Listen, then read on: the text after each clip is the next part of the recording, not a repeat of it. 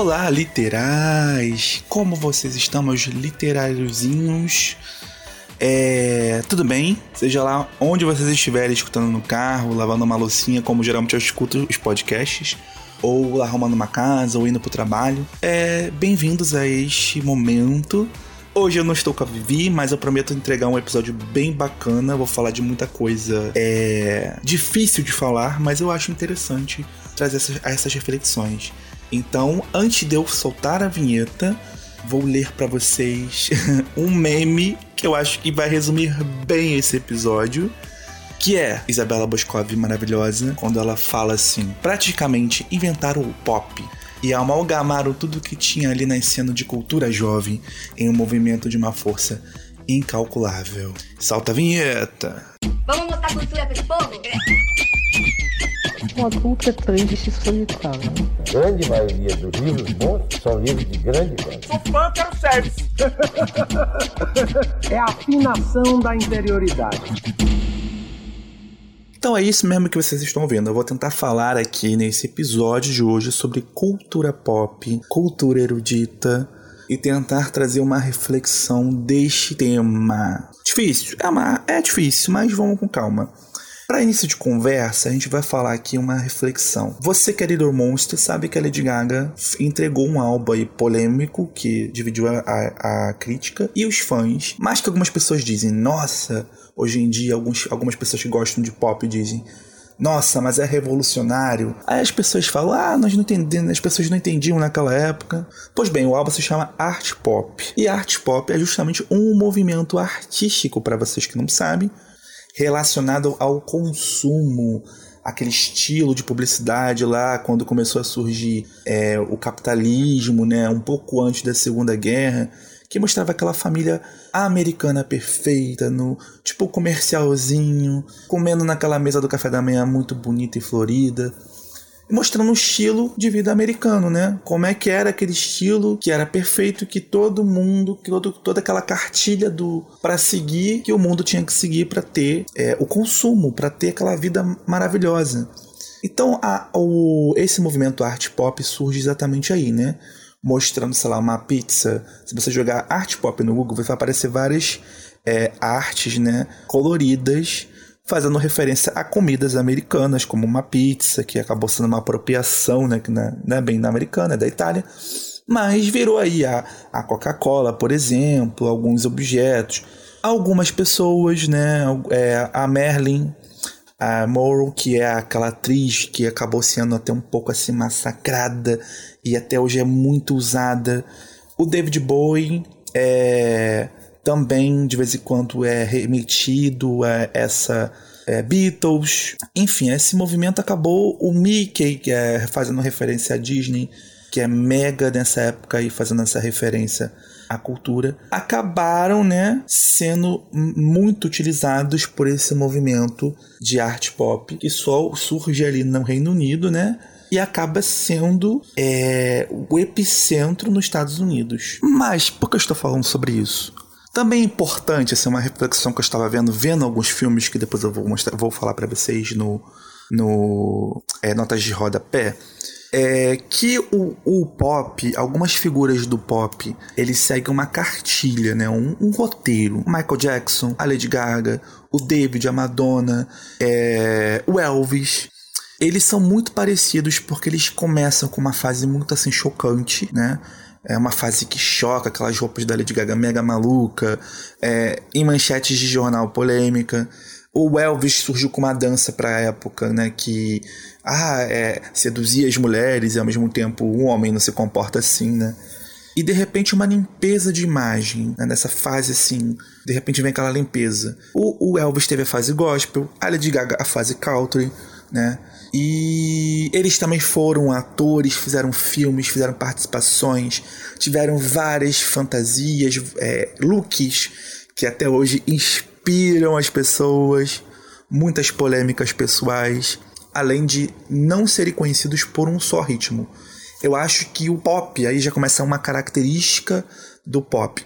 O pop é como se pegasse tudo de um pouco, né, de que existe em cada gênero ou em cada estilo de arte jogasse ali, fizesse de um jeito assim, ficasse assim meio bafônico, meio neon para a sociedade, né? E fala aqui temos algo novo. Eu acho que começa aí uma característica do que seria o pop ou a cultura pop. Assim, as pessoas falam de maneiras diferentes, né? O art pop é uma coisa, que é esse estilo lá anos que começa de uma maneira um movimento artístico, que acaba pegando o estilo de vida americano, né? E o pop, que a gente conhece é outro, é um estilo musical, mas vamos falar agora de outro termo, cultura pop. O que seria a cultura pop? Cultura pop nasce exatamente ali, no, acho que mais ou menos ali pelo que a gente lê, né? No, no, final dos anos 70. E é tudo que se torna muito popular, muito legal, cai nas graças do público, seja videogame, seja jogos, seja filmes, seja um show. É, é tudo que se mistura, né? É, o pop é, a cultura pop é exatamente o que cai nas graças do público, o que antigamente, uma outra coisa que eu quero trazer uma problematização do pensamento, era considerado nerd. É, ah, até, até existe o dia da toalha, né? Quando você era perseguido na escola por, por gostar de RPG. De repente, meu amor, hoje em dia é muito legal. É muito. Está na moda. O pop está na moda. É exatamente isso. E você vê aí, né, um exemplo que eu estava pesquisando no Google. Aí a Mulher Maravilha, Star Wars, Os Simpsons, Anitta, Stranger Things, a Marilyn Monroe, Sandy Júnior, Beatles, Disney, Batman, Britney Spears, Madonna. Gente, o Caetano Veloso. Beyoncé e K-pop, considerado exemplos de cultura pop. O que me faz pensar que um dia Caetano Veloso, Gal Costa, que aqui fica uma nossa homenagem, né? Que há pouco tempo perdemos ela, mas na época do, do tropicalismo, lá nos anos é, 60, não sei nem quanto que foi exatamente assim, desculpa a minha ignorância. Mas naquela época ali era popular, Caetano Veloso e Gal Costa, Rita Lee, mega populares e hoje em dia são considerados cult, MPB, gente. E aqui traz uma primeira reflexão, né? Um dia você pode começar como algo popular, é, nas graças do público, algo muito na moda, e de repente você pode ser considerado um dia algo cult. O cult é, para algumas pessoas, assim, para se você for notar o que, que elas escrevem, o que, que elas pensam, tá meio no lugar, tipo assim, de inatingível às vezes, né?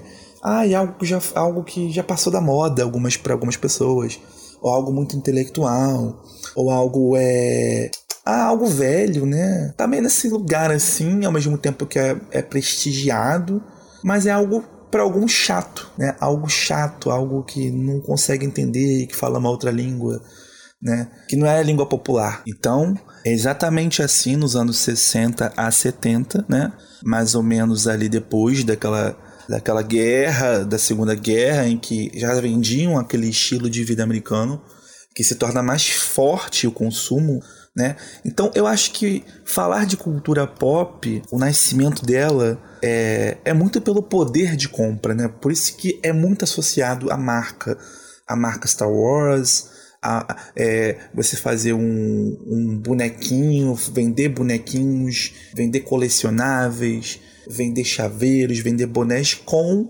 essa associação. É, é, e ao mesmo tempo, essa rebeldia, esse lugar que começa na rebeldia, que começa no, no excluído, no underground, fica, ah, é legal ser underground, é legal ser excluído, e essa mistura de coisas começa a fervilhar, criando essa cultura pop, né?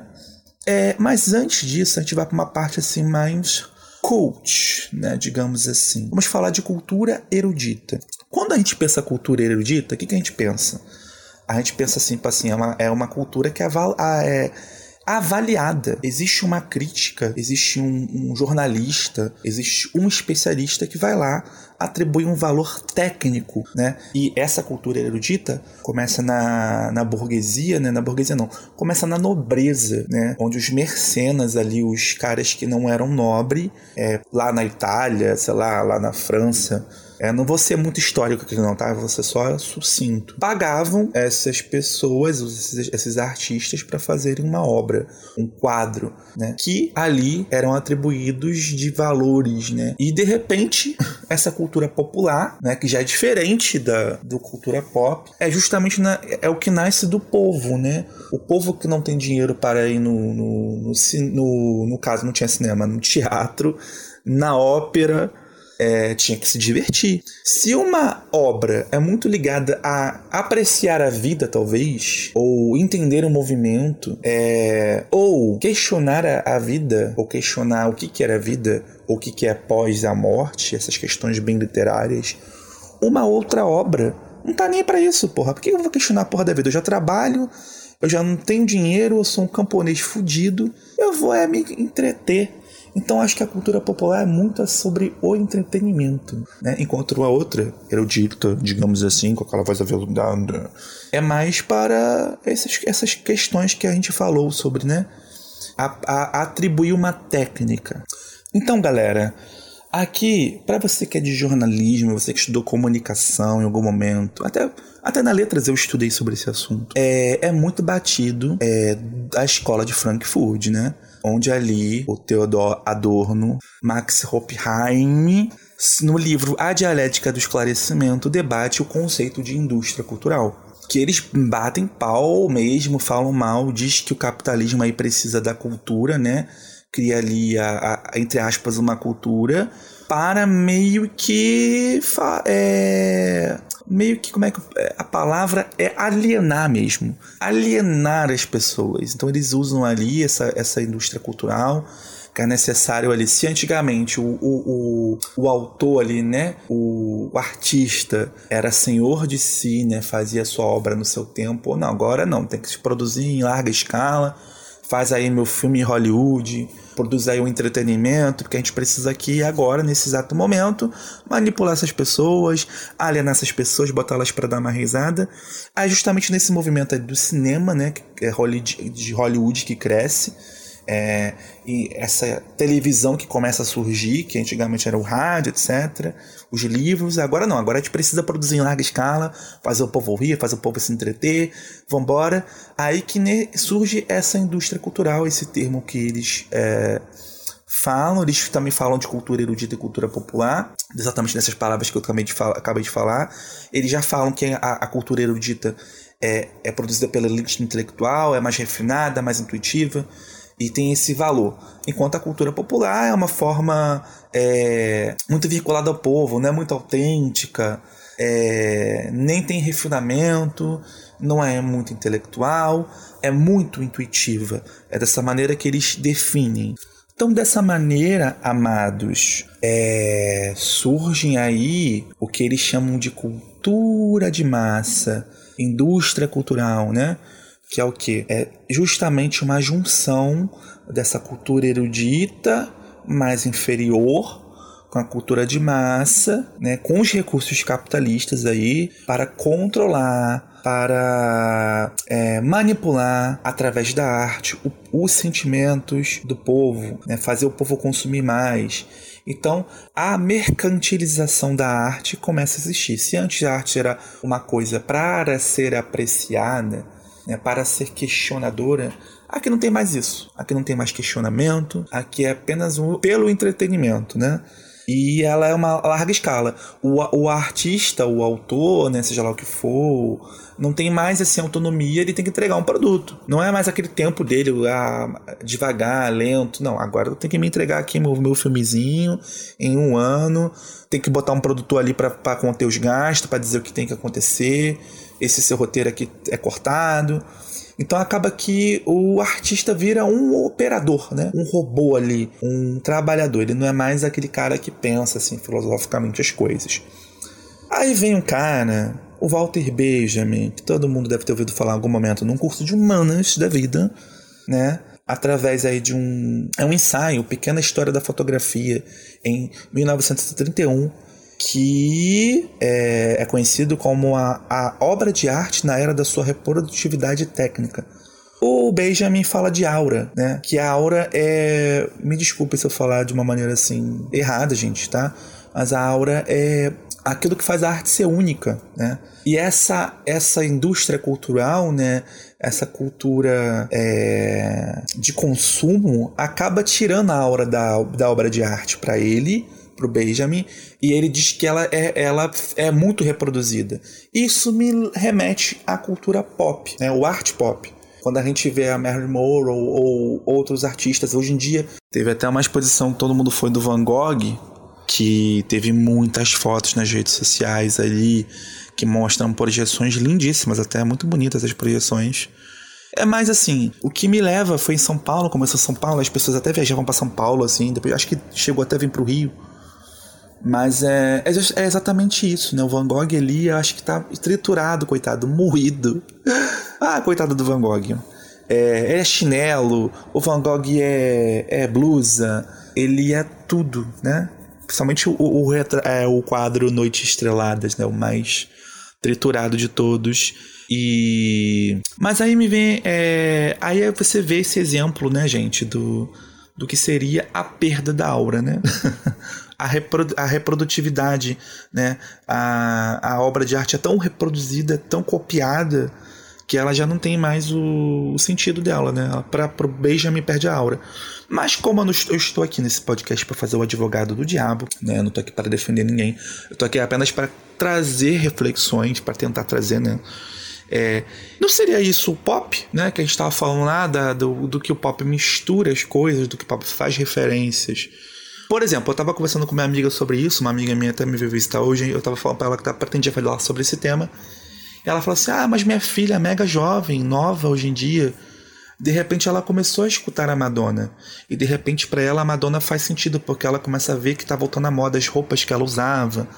Por causa da banda de K-pop lá, que fez uma referência, sei lá o quê. E de repente ela começa a escutar a Madonna. E a mãe dela fala assim: Ah, filha, a Madonna é na sua época. Ela falava de direito das mulheres, falava de. É, defendia os direitos dos homossexuais, né? Da comunidade LGBTQIA. É, falava de coisas que ninguém queria falar e foi excomungada da igreja católica diversas vezes. E ela começa a explicar para a filha dela, e de repente a filha dela volta a atenção para uma pessoa já, né, uma artista que já era considerada um pouco um, um pingo fora da curva, por ser popular e por misturar vários elementos. Então não seria, talvez aí a gente precisasse trazer uma nova reflexão é, talvez não tão radical, né, de cultura. Talvez assim algumas coisas nasçam, né, na, é, são feitas pro mal, né, são muito negativas, mas acabam ganhando outro sentido. E talvez nessa mistura do que é o erudito, do que é o popular, do que um dia nasce é, muito popular e um dia vira cult, vira uma referência. É muito legal, eu acho muito bacana, né? Eu, eu vejo como lado positivo. E em tudo é possível a gente aprender um pouco sobre nós mesmos, né? A humanidade. Então essa é a minha reflexão aqui que fica. E vocês, o que, que acham desse movimento aí de cultura pop, cultura popular? É interessante, né? Então agora vamos para os quadros, porque eu resolvi fazer os quadros também sozinho. Vamos agora para Vamos ver aqui. Oli, terá tretas. Eu tenho uma treta para contar para vocês. Salta a vinheta. Ela não presta porque ela é mentirosa, porque ela é falsa. E você é o quê? Fofoqueira!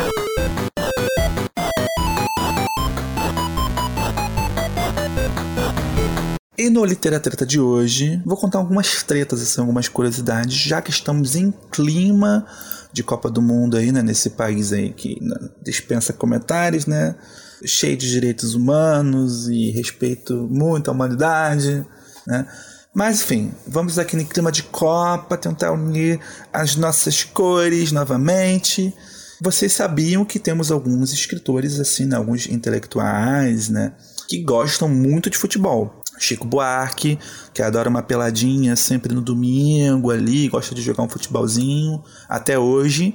É, o Nelson Rodrigues, o escritor dramaturgo aí, que era apaixonado pelo Fluminense, assim como o Jô também foi, né, quando era vivo, apaixonado pelo Fluminense, escrevia crônicas para o Fluminense, falava do Fluminense, brigava pelo Fluminense, até tem um relato aqui que eu tô lendo agora falando que ele, lá no momento que estavam filmando lá, apitaram um pênalti, ainda foi, não fizeram pênalti, ele começou a falar: câmera em mim, se o videotape diz que foi pênalti, pior para ele, o videotape é burro. Aí ele fala algo assim, né? Tem imagens dessa gravada.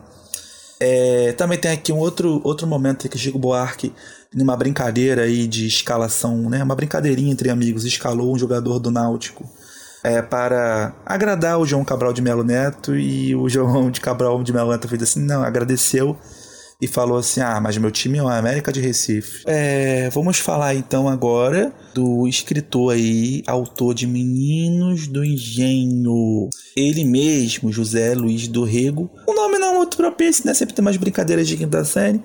Mas vamos lá. Ele era muito fã de futebol e em 43 ele se candidatou, ele foi eleito, né, secretário-geral da Confederação Brasileira de Desportos, a CB, CBD, que mais tarde essa entidade se tornaria a, a, a CBF hoje em dia, né? Ele era muito amigo do Mário Filho, que é o jornalista Mário Filho, o que vai dar o um nome mais tarde a uma, ao estádio é, jornalista Mário Filho, que é o Maracanã, que a gente conhece. Então ele escrevia nos jornais é, antes da o, conhecido Maracanaço, né, a final em que o Brasil perde para o Uruguai, que deu uma tristeza em várias pessoas, tem vários relatos. Inclusive o Nelson Rodrigues acho que tem uma crônica. Eu, eu li na biografia do Jô Soares também, ele falando quanto a tristeza foi. Ele meio que falava para as pessoas lá no jornal para irem torcerem para o Brasil. Ele era um grande incentivador, o José Lins do Rego, né? Ele era um grande incentivador. Então essa paixão por ele fez acabou ele sendo o chefe da delegação brasileira de futebol, que ganhou o Pan-Americano depois, né? E numa ida no outro Pan-Americano, lá acho que no Peru, se não me falha a memória, eles acabam é, perdendo. Aí começam os jornais a falar de que o José, o José Lins e outras pessoas. Eles perderam, a, eles, é, eles ganham né, os Jogos Pan-Americanos por 3 a 0 em 52. E em 53 eles acabam perdendo para o Peru. Então surgem os boatos lá, eles é de que os artistas paulistas e os cariocas não se davam muito bem. É, em que os, a, os Zé Lins de Rego com a equipe lá ficavam passeando é, pelo Peru, faziam turismo e não estavam trabalhando. Então acabaram que eles perderam a, sua, a credibilidade é, e o próprio é, José Lins acaba se demitindo, dando uma pausa assim, de falar de futebol e só muito tempo depois ele acaba voltando a falar de a ser cronista no jornal dos esportes, né? Que ele amava essa função, ele amava ter essa é, falar de futebol. Ele acaba falecendo aí, curiosamente, no em 57, um ano antes em que o Brasil é campeão do mundo pela primeira vez, né? No, que é aquela famosa taça que levanta pela primeira vez, que acho que até que infelizmente furtaram ela, gente. Então esse é o babado de hoje para vocês saberem. Ah, e um detalhe muito importante: ele era flamenguista doente né? Então esse é um detalhe muito importante para quem é flamenguista. Então esse é um literatreta especial, uma fofoquinha especial Copa do Mundo. Então agora a gente vai para o quadro em que indicamos o Notas de Rodapé. Vamos lá para a vinheta. Notas de Rodapé. Gente, eu vou indicar hoje um filme do Elvis que está na HBO Max tem o Rocketman também, do Elton John. Tem também o Nice Uma Estrela da Lady Gaga. É, eu acho que todos esses filmes retratam bem essa pegada que eu falei do, da cultura pop, né? É, mostrando aí a história de artistas e o declínio de artistas, o, a ascensão de artistas, enquanto o Nice Uma Estrela é muito crítico, né? É, um artista que vivia do country, é, famoso no rock, de repente ele decai por conta da, de todo esse excesso da fama, ele acaba é, extrapolando, enquanto ele conhece uma artista talentosíssima que cresce, que cresce, que cresce e acaba indo para a indústria. A indústria acaba meio que contaminando ela. Então é ironicamente enquanto um decai ali do, do tem um, um, declínio por essa questão de ser esmagado pela, pela indústria, o outro cresce. Então é uma grande ironia. É, eu acho que o filme é maravilhoso e é um filme que está na cultura pop, né? Essa música, é, a música principal até hoje é muito lembrada. E ao mesmo tempo aí temos a história de Elvis, que também é massacrado pela indústria, como qualquer, como a Amy Winehouse, como outros artistas. que estão na memória afetiva da cultura pop e que tá em todas essas fases, do look, o look bafônico, a, a fase de limpeza de imagem, de arrependida, aí de repente canta um gospel, de repente canta uma música mais calminha, de Natal. É, tem aquela fase rebelde também do, do Elton John também, aqueles looks bafônicos de repente uma música mais romântica, uma baladinha. Então acho que é um grande exemplo esses três filmes, assim, e deixo aí que a indicação. Se você não viu algum deles, é, é muito legal você ver. O filme do Elvis é maravilhoso. É, e deve estar provavelmente nos indicados do Oscar ano que. Esse ano já, não ano que vem. Ano que vem. Porque é muito bom. E para fechar, nós vamos para o quadro é, em que lemos um fragmento de alguma coisa que gostamos muito, que achamos que tem a ver com o tema. E vamos aqui, eu separei hoje para vocês uma, uma música, um samba que eu gosto muito, que eu acho que tem a ver. Né? Eu posso, posso estar viajando? Posso. Mas eu acho que tem a ver com tudo o que eu falei aqui um pouquinho. Então, solta a vinheta para o nosso quadro Fragment Letrados. Fragment Letrados. Samba a gente não perde o prazer de cantar e fazem de tudo para silenciar a batucada dos nossos tantãs. No seu ecoar, o samba se refez, seu canto se faz reluzir, podemos sorrir outra vez. Samba, eterno delírio do compositor, que nasce da alma sem pele e sem cor, com simplicidade não sendo vulgar. Fazendo da nossa alegria o seu habitat natural. O samba floresce do fundo do nosso quintal. Este samba é para você que vive a falar, a criticar, querendo esnobar, querendo acabar com a nossa cultura popular. É bonito de se ver o samba correr pro lado de lá, fronteira não há, para nos impedir. Você no samba, mas tem que aplaudir. Este é o samba do fundo de quintal, né? Do Adilson, Gavião, Robson Guimarães e o do Sereno. E assim terminamos esse quadro com essa reflexão. Por que eu botei esse samba? Porque o samba começa de uma maneira popular, exclusiva, excluída, marginal, de repente, ali o samba hoje em dia é, tá no lugar meio cult, né? E o pagode ali no lugar mais. Ah, mais galera, mais povo. Tem até hoje em dia o. Numanice, gente. Numanice. Como é que eu posso esquecer? Tem o Numanice da Ludmilla aí, dois, dois já álbuns. Sucesso. Ingressos caríssimos. E as pessoas se matam pra ir no Numanice. Eu acho legal, acho maravilhoso. Mas, né, uma coisa que era, exclui, que era excluída marginalizada. E aqui, aqui é, é descrito aqui no, no, no, no samba, né? Ele fala sobre isso, que as pessoas criticavam, falavam mal querendo acabar com a nossa cultura popular. E de repente, hoje em dia, é algo cult, algo para velho. Então você vê, né, que, o, que a, a esse movimento aí é, do pop, tanto é que surge a música pop, esse movimento que a gente fez essa reflexão, acaba aí indo de um lugar para outro, né, do lugar popular para o lugar é, é, cult, de uma hora para outra. Mas é isso, gente. Fica a nossa reflexão. Espero que tenham gostado. Então, é, nós tivemos na próxima. Beijos e tchau!